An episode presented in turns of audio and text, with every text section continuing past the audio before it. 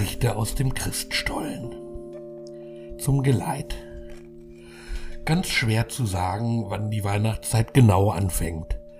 Man könnte den Zeitpunkt auf den Moment festlegen, wo das Plätzchenbacken losgeht und der Glühwein abgefüllt wird. Das geschieht investigativ recherchiert und von der Nahrungsmittelindustrie unbestritten Mitte Juli. Man kann aber nicht ernsthaft ein Buch über die Weihnachtszeit mit einem Text beginnen, der davon erzählt, wie sich ein Zehnjähriger im Hochsommer am Pool Gedanken darüber macht, was er sich zu Weihnachten wünschen soll. Obwohl, warum eigentlich nicht? Na gut, beim nächsten Mal. Für dieses Buch habe ich aufwendige und immens kostspielige Feldforschungen betrieben und überall herumgefragt, wann die Weihnachtszeit beginnt.